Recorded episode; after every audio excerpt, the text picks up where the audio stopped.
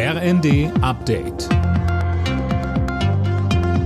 Stündlich neu. Auf den Punkt informiert. Ich bin Gisa Weber. Guten Tag. SPD-Chef Klingbeil hat den Vorstoß von Wirtschaftsminister Habeck verteidigt, Kohlekraftwerke vorübergehend zu reaktivieren, um Gas einzusparen.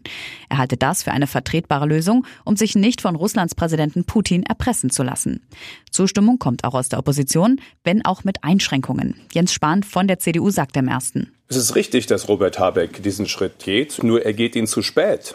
Er hat noch vor wenigen Wochen gesagt, wir sind gut vorbereitet. Das ist offenkundig nicht der Fall. Hätten wir im März schon begonnen, mehr Kohlekraftwerke, weniger Gaskraftwerke laufen zu lassen, dann wären die Speicher jetzt vielleicht schon 10 Prozent voller.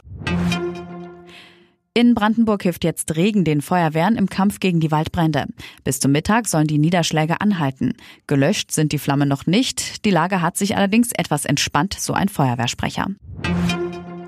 Schlappe für Frankreichs Präsident Macron. Bei der entscheidenden Runde der Parlamentswahl verliert sein Wählerbündnis die absolute Mehrheit. Lukas Auer. Das heißt, für Macron wird es deutlich schwieriger, seine Pläne durchzubringen. Er wird künftig auf Stimmen der anderen Parteien angewiesen sein.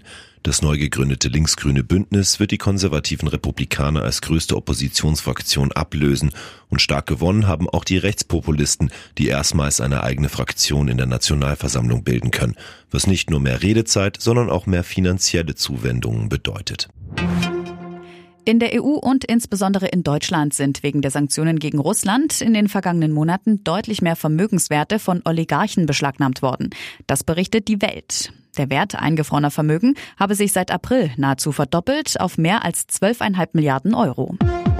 Alle Nachrichten auf rnd.de